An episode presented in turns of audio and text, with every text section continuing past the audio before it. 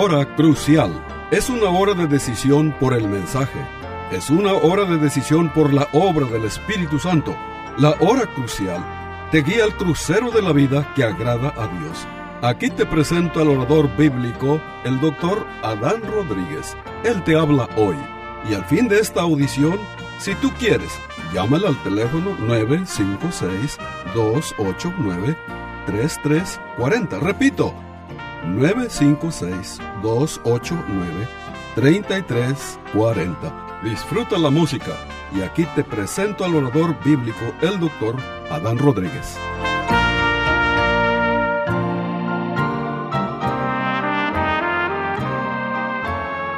¿Qué tal querido radio oyente? Hoy empezamos una serie sobre el cielo. ¿Qué dice la Biblia en cuanto el cielo? Bueno, todo hombre desea saber cómo es el cielo, dónde está el cielo, qué haremos al llegar al cielo. Este, y quizás la Biblia no nos diga todo sobre el cielo, pero sí lo que necesitamos saber sobre este lugar. El sustantivo cielo, este, en la Biblia tiene tres significados. Por ejemplo, la Biblia habla de el primer cielo y el primer cielo se le llama como el cielo atmosférico. Por ejemplo, en Deuteronomio 28:12 dice, te abrirá Jehová su buen tesoro el cielo para enviar la lluvia a tu tierra en su tiempo y para bendecir toda obra de tus manos y prestarás a muchas naciones y tú no pedirás prestado. Pero claramente aquí se nos dice que el primer cielo es el cielo atmosférico, el cielo donde vuelan las aves. Pero también la Biblia nos habla de un segundo cielo que es el espacio sideral o el cielo estelar. Por ejemplo, en el Salmo 19.1 dice el salmista, los cielos cuentan la gloria de Dios y el firmamento anuncia la obra de sus manos.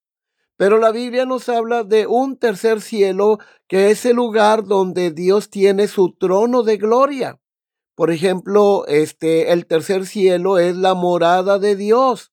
El apóstol Pablo da testimonio en 2 de Corintios capítulo 12, versículo 2 al 4 que él fue arrebatado al tercer cielo.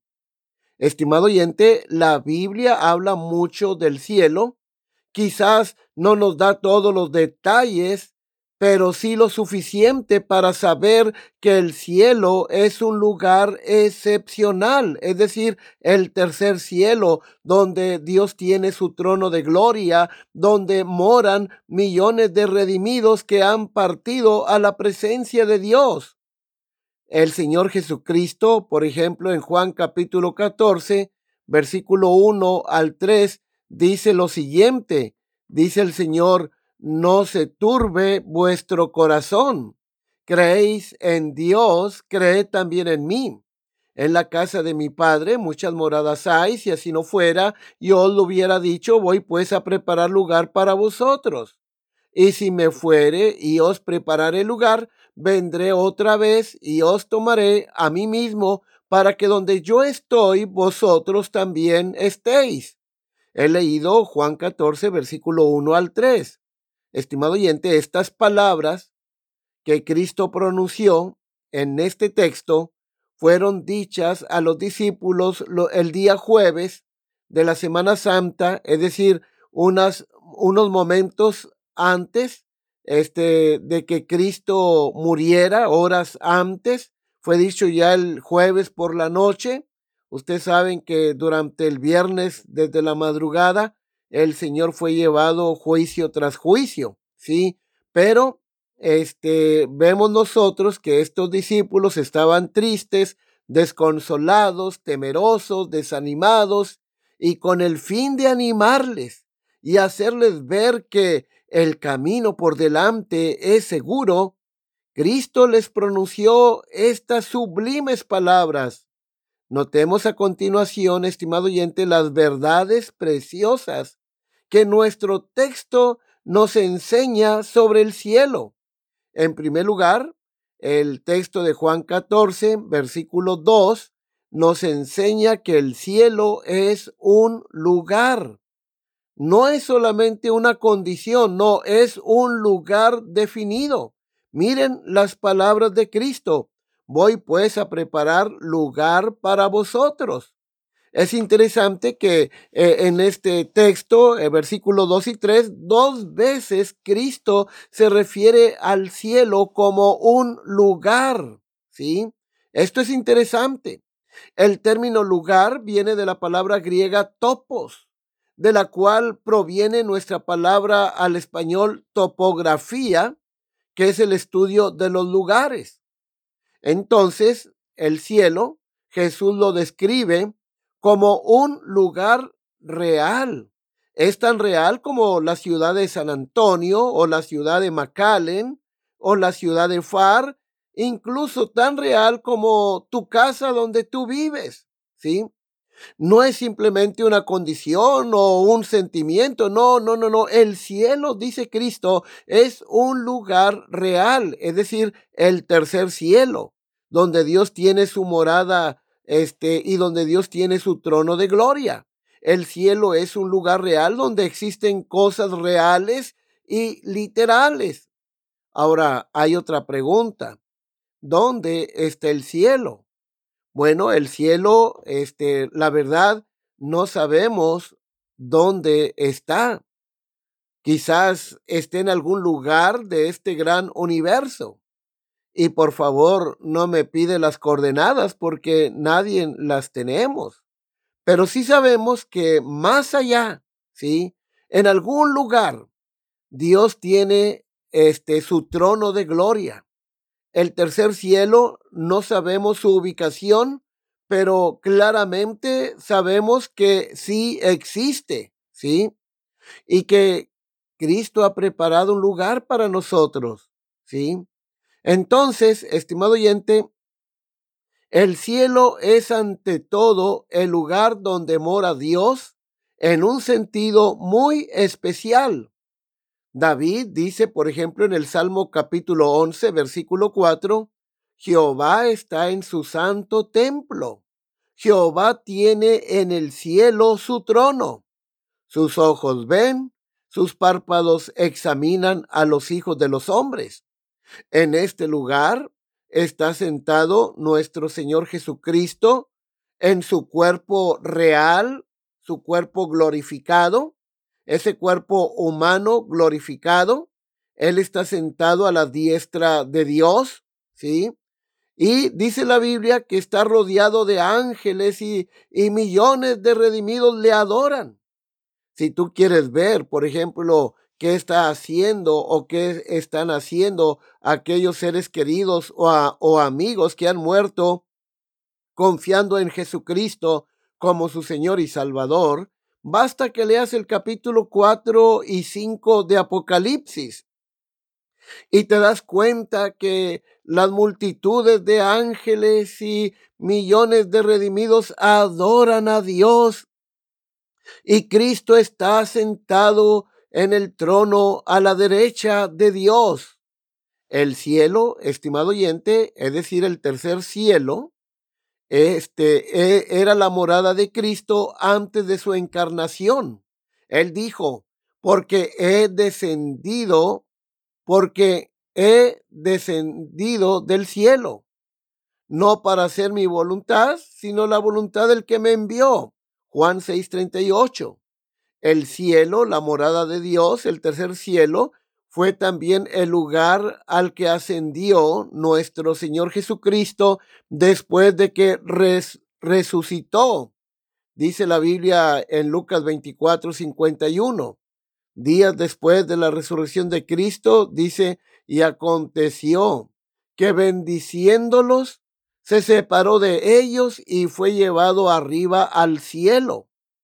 Entonces, estimado oyente, las glorias y bendiciones del cielo se presentan ante nosotros en el Nuevo Testamento bajo una variedad de representaciones. Por ejemplo, al cielo, la morada de Dios, se le llama como un país, Tú puedes leer esto en Lucas 19, 12 y Hebreos 11, 16. Y esto habla de su inmensidad. El cielo, el tercer cielo, la morada de Dios, es un lugar inmenso. También se le llama al cielo la ciudad. Hebreos 11:10 dice, porque esperaba la ciudad que tiene fundamentos, cuyo arquitecto y constructor es Dios.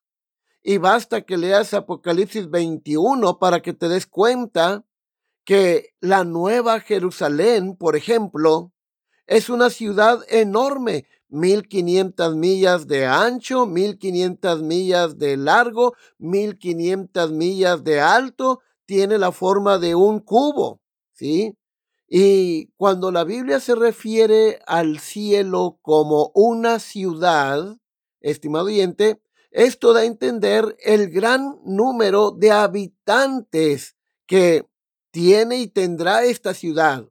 Se le llama reino también al cielo, por ejemplo, en la segunda carta de Pedro, capítulo 1, versículo 11, dice, porque de manera, de esta manera os será otorgada amplia y generosa entrada en el reino eterno de nuestro Señor y Salvador Jesucristo. Entonces, la Biblia se refiere al tercer cielo, donde Dios tiene su trono de gloria, donde es su morada, como una, ah, como un reino, ¿verdad? Y esto sugiere su orden, ¿sí? El cielo es un lugar de orden. Dios es un Dios de orden. También al cielo se le llama el paraíso. Por ejemplo, Lucas 23, 43, cuando Cristo le dice a aquel ladrón que se arrepintió, hoy estarás conmigo en el paraíso.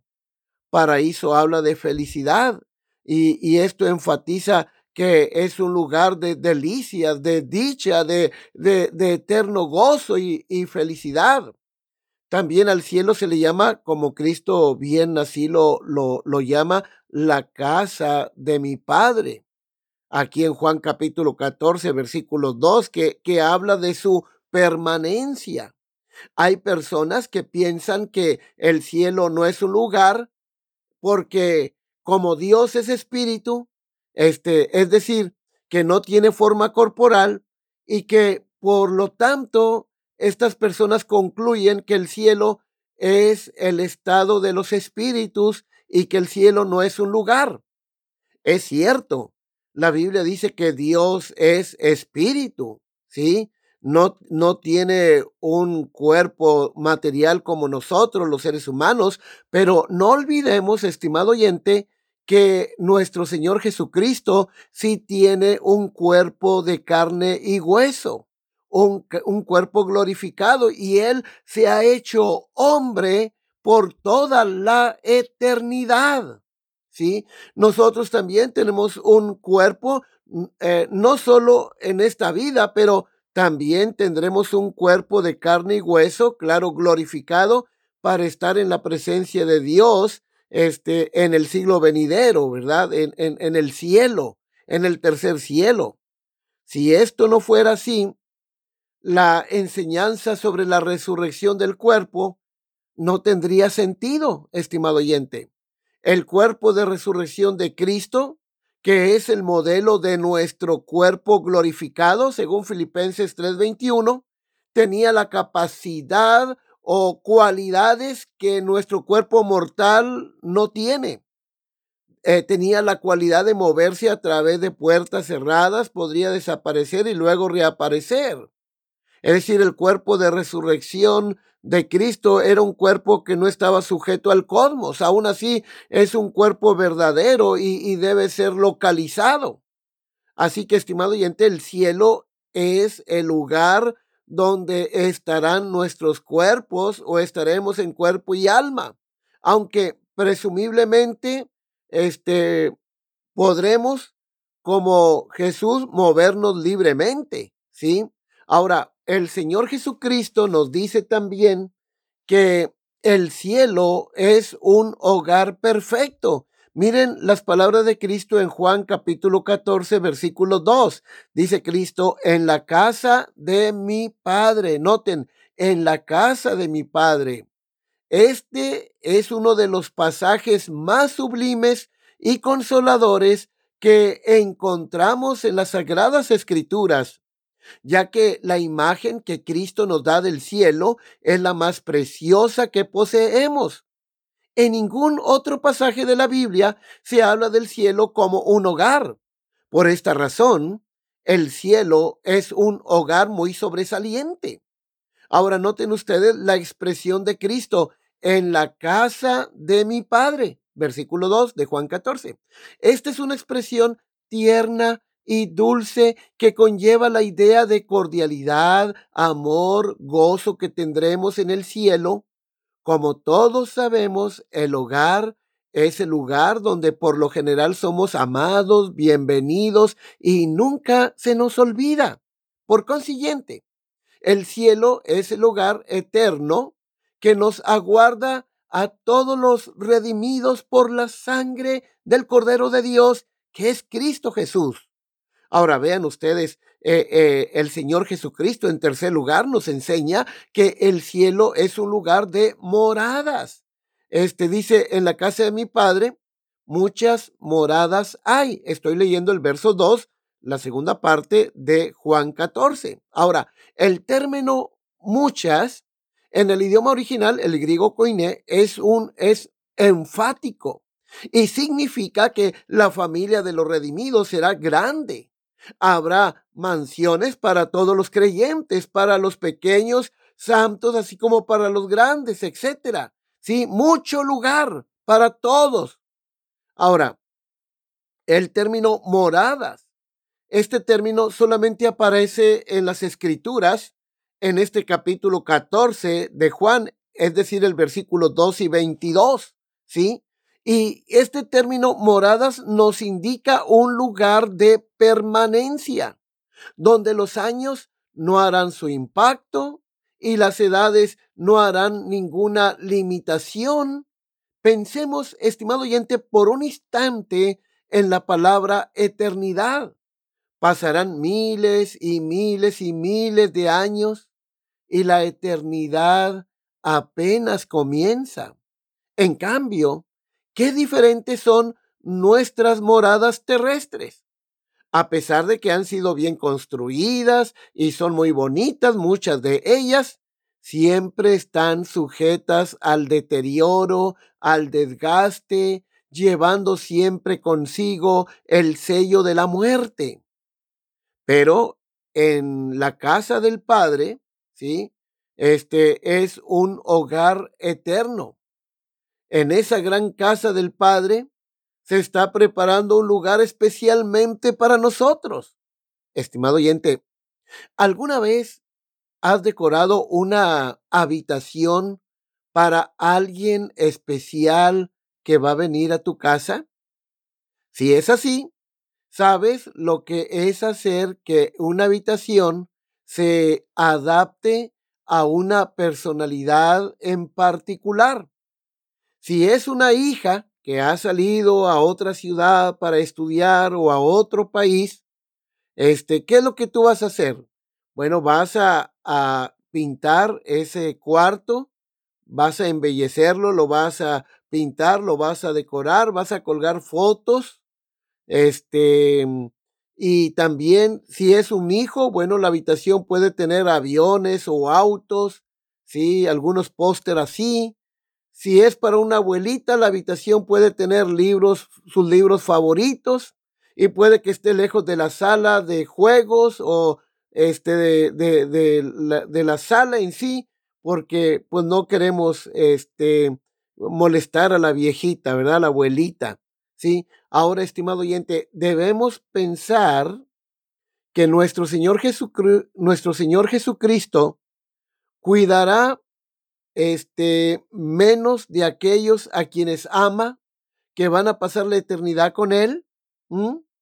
Ahora bien, fíjense algo interesante. ¿Qué, ¿Qué conclusión podemos sacar de esta enseñanza tan preciosa?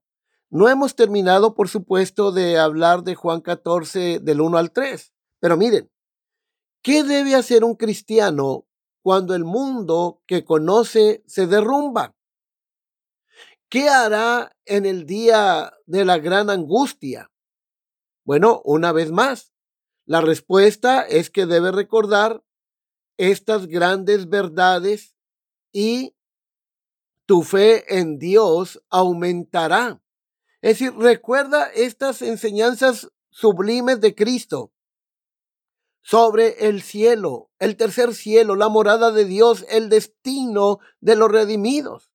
Y te vas a dar cuenta, estimado oyente, que cuando tú piensas en estas verdades sublimes, tu fe en Dios aumentará. Reflexiona en estas enseñanzas de Cristo. Él no dijo, reflexiona sobre tus problemas. Ni siquiera Cristo dijo, háblame de ellos, aunque, por supuesto, somos libres de hacerlo. Él dijo, no se turbe vuestro corazón ni tenga miedo. Entonces, si Jesús dice, no se turbe vuestro corazón, entonces nuestro corazón no tiene por qué estar turbado. Podemos ser victoriosos si recordamos lo que sabemos de Él y confiamos en Él. También en este día hemos aprendido que el cielo es el destino final de todo verdadero creyente en Cristo. Es un lugar real, el cielo, es un hogar, un lugar de moradas.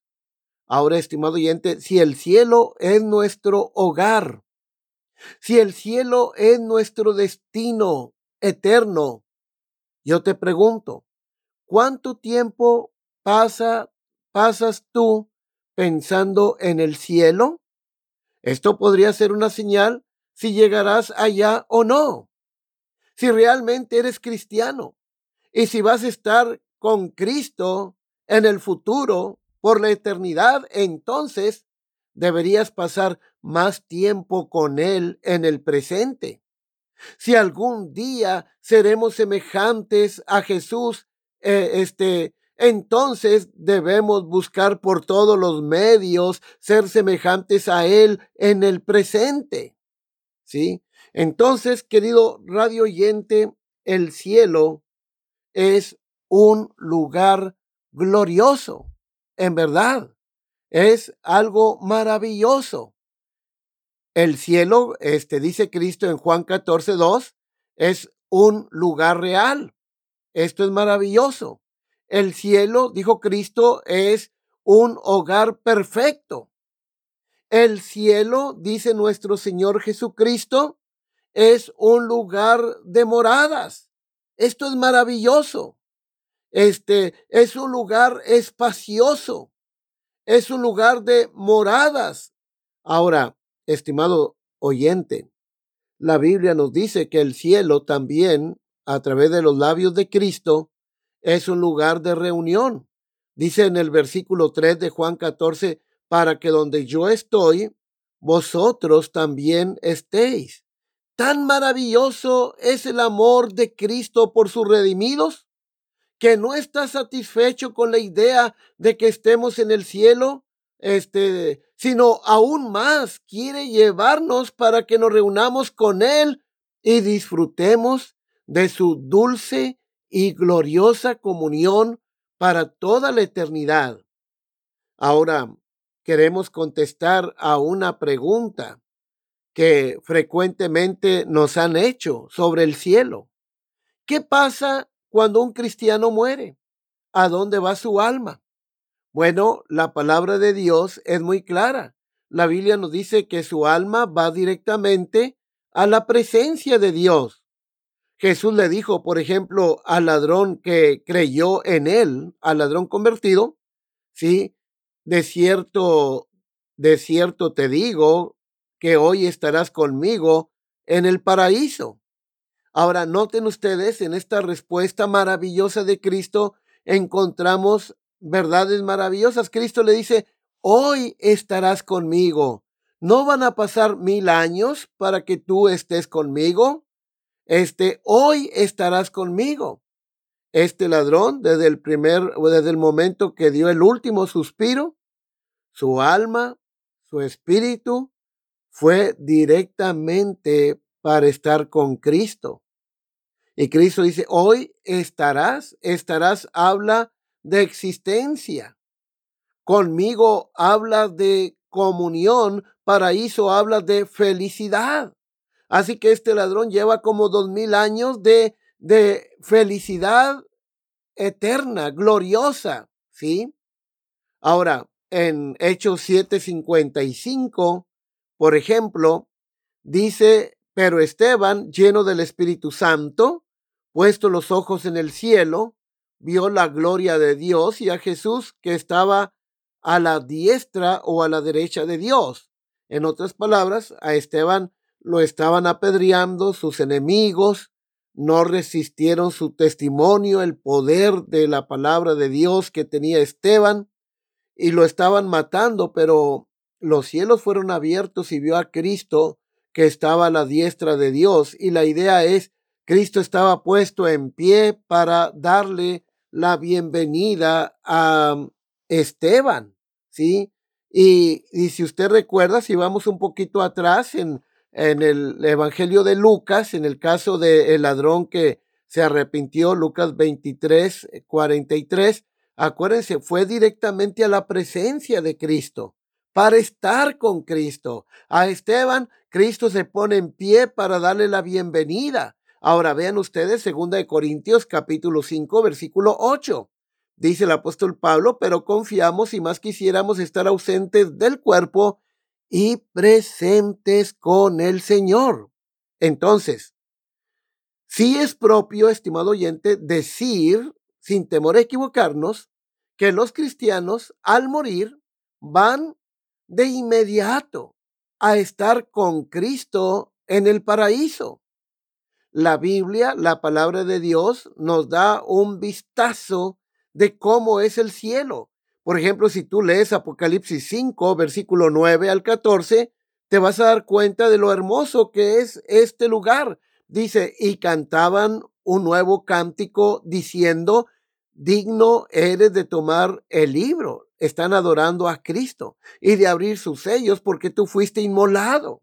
Y con tu sangre nos ha redimido para Dios de todo linaje y lengua y pueblo y nación y nos has hecho para nuestro Dios reyes y sacerdotes y reinaremos sobre la tierra. Y miré y oí la voz de muchos ángeles alrededor del trono y de los seres vivientes y de los ancianos, y su número era millones de millones, que decían a gran voz, el Cordero que fue inmolado es digno de tomar el poder, las riquezas, la sabiduría, la fortaleza, la honra, la gloria y la alabanza.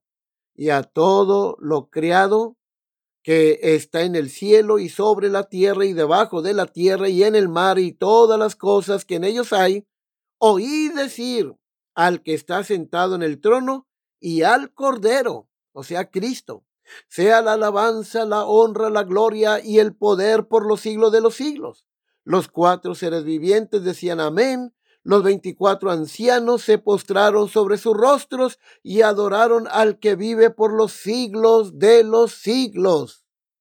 Estimado oyente, ¿ya te diste cuenta qué maravilloso es el cielo? ¿Y ya te diste cuenta que cuando un creyente muere, su alma va directamente a la presencia de Cristo consciente. El alma no está dormida, ¿sí? El que duerme es el cuerpo del creyente, pero cuando un creyente muere, su alma va directamente a la presencia de Dios, a estar con Cristo, ¿sí? Presentes al Señor, dice Pablo, ¿sí? Y esto es maravilloso. Ahora, estimado oyente, este, Qué hermoso es el cielo y es más hermoso porque Dios está allí, porque Cristo está allí. Realmente esa es la gloria del cielo, ¿sí? Entonces, querido hermano, vale la pena ser cristiano. Vale la pena caminar con Dios. Vale la pena ser un hijo de Dios. Valió la pena renunciar a ese estilo de vida pecaminoso y arrepentirnos de nuestros pecados y poner toda nuestra confianza en el Señor Jesucristo, pues Él es el único camino hacia Dios. Seguiremos hablando sobre el cielo en las próximas ediciones. Que Dios les bendiga ricamente y hasta la próxima de la serie se despide la voz amiga del pastor Adán Rodríguez, pastor por la gracia de Dios.